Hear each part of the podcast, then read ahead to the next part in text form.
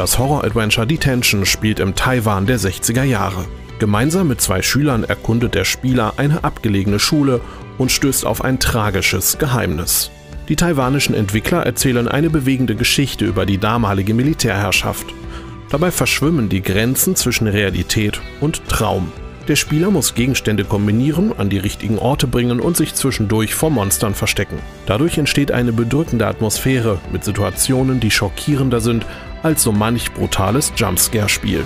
Zwar ist dieser Schulausflug nach knapp fünf Stunden vorbei, aber die Geschichte wird den Spieler noch lange danach beschäftigen. Der Dungeon Crawler Morphblade erfordert vom Spieler Improvisationstalent. Er bewegt sich rundenweise durch ein Hexfeld-Labyrinth und muss Käfer töten.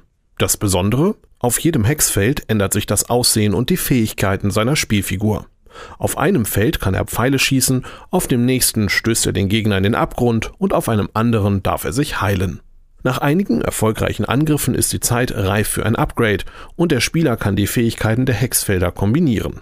Ein Pfeil kann dann gleichzeitig zur Seite schießen, zwei Heilhexfelder schenken dem Spieler einen Schild.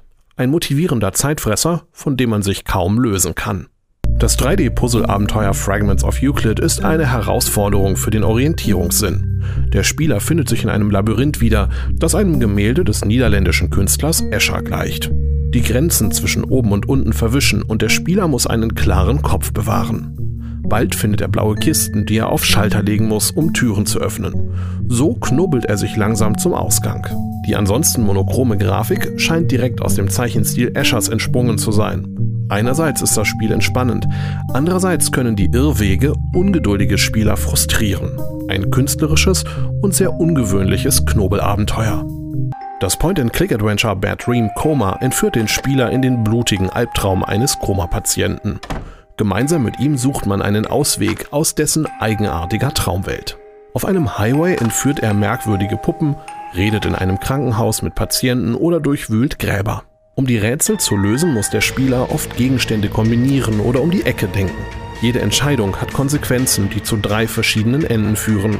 Fans der Bad Dream Serie erkennen sofort den minimalistischen Stil mit der handgezeichneten Grafik und den dezenten Soundeffekten wieder.